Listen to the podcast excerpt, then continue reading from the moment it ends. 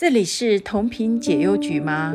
这里是同频解忧局电台，听一段走进我们内心的故事，发现平凡却不凡的你。我是 Auto Two 艺术美学创办人詹秀薇，也是《美丽孩子看不见竞争力》的作者。从我就业的时候到创业这段的历程，其实一直为了孩子的教育而努力。身为两个孩子的母亲，我和普天下的父母一样，心中都期望能拥有一个健康快乐的孩子。我曾经以为，我相信及履行的教育理念，一定可以帮助孩子。我想每一个父母都有这样的感觉。所以，当爱问问题、天生热情的孩子在国小三年级的时候，被学校的老师断定可能有雅斯伯格症。而且还建议我带孩子去看心理医师，更暗示我最好办理转学的时候，我才惊觉，原来我一点都不了解我的孩子。或许正是老天赐予我一个不完美的礼物，激发起一个做母亲勇敢的力量，兴起一股我知道我不可能改变学校，但是我应该可以帮孩子做点什么的念头。所以我毅然决然投入美学教育的事业，而我的孩子也成为自身推广美学教育的白老鼠。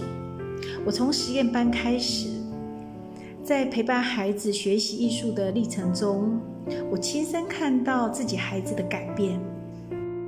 我也发现了，当孩子在学习过程中感到不自由、不快乐，极有可能造成学习输出的障碍。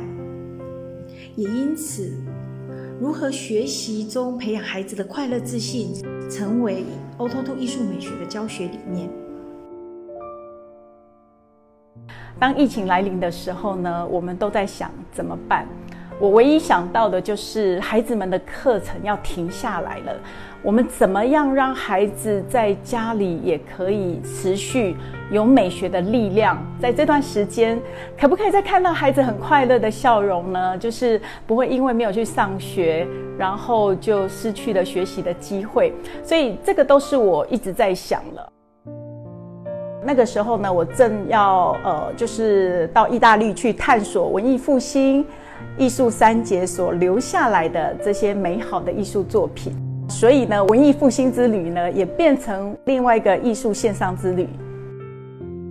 成立了两岸的线上的团队哦，集合所有的研发的老师，呃，所有的两岸同仁呢，在十天里面，我们做了将近一百个视频哦，呃，有孩子呃在家里取材就可以画画的。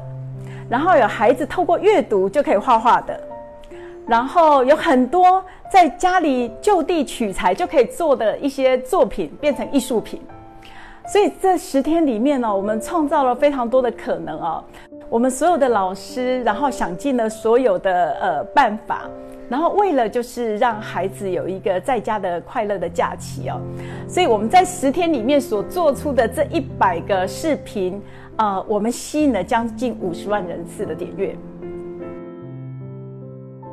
可以陪伴孩子这件事情，让我们有这样子的一个成果。那我觉得我在意的并不是多少人看了我们的视频啊，或是上了我们的课，我最在乎的是，其实我看到了很多我以前看不到的。爸爸妈妈在家里陪伴孩子，我发现了很多快乐孩子的照片，就是在家里借由爸爸妈妈的陪伴呢，自己的画作很棒，然后跟爸爸妈妈分享。陪伴真的很重要。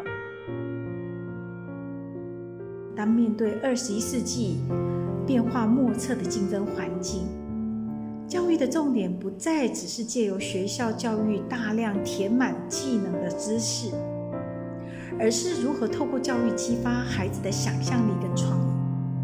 对于竞争力的思考，为人父母师长们，我们真的需要做一些翻转。我始终相信，追求美感可以让生活更美好，创造属于孩子自己无限的可能。用孩子的观点看世界，以美学教育为基础，透过游戏体验、探索、创作。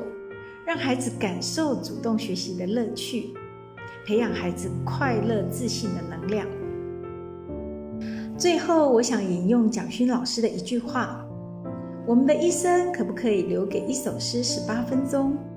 运用在作为父母、老师的我们，如果我们愿意每天留给孩子十八分钟，用心倾听孩子的童言童语，用孩子的高度欣赏他们的画作，和孩子一起探索彼此内心的感受。”那么，在陪伴的过程中，相信你也可以看到孩子最纯真的美。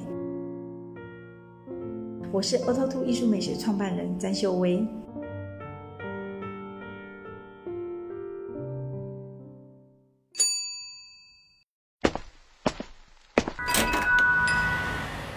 欢迎在评论区与我们互动。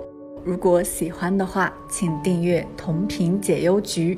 分享你的精彩故事，我们下期不见不散。